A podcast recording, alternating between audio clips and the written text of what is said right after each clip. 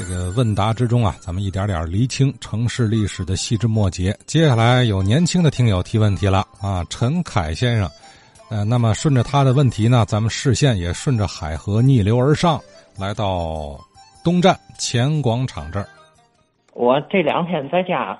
收集了点问题，我想请教各位老师。正好前两天想问那个东站那个俄国工部局的事儿。这两天陈硕陈老师也也讲了两句俄国工部局，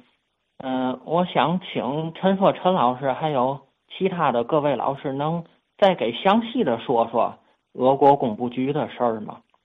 嗯，那个老东站，嗯，周边除了您就像那个老邮局啊、解放桥电影院呐、俄国工部局，还有老汽水山海关老汽水的那老建筑之外，还有。其他特色的建筑嘛，天津站周围，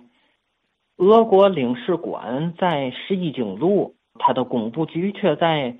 东站。就是为嘛这俩建筑离得那么远？其他国家的工部局或者领事馆一般没有离得那么远的情况。还想问问，就是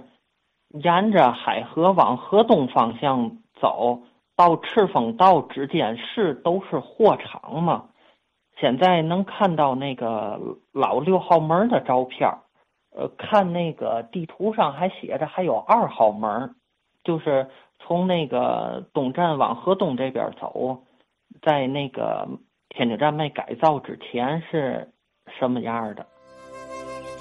好啊，我和陈凯其实纳闷一个事儿，同样一个问题，就是这个俄国工部局它怎么建在了东站前广场这个位置啊？而领事馆却在大光明桥那个位置，离这么老远的，这里头它有一个什么呃历史变化啊？此外呢，陈凯还问到了东站的这个货场，所谓几号门几号门的一些遗迹，这个问题我可能哎不少老先生都能解答啊，呃，但是我还是闹不清啊。就是这个六号门，这个比较有名，是吧？它是从新货场这边开始排呢，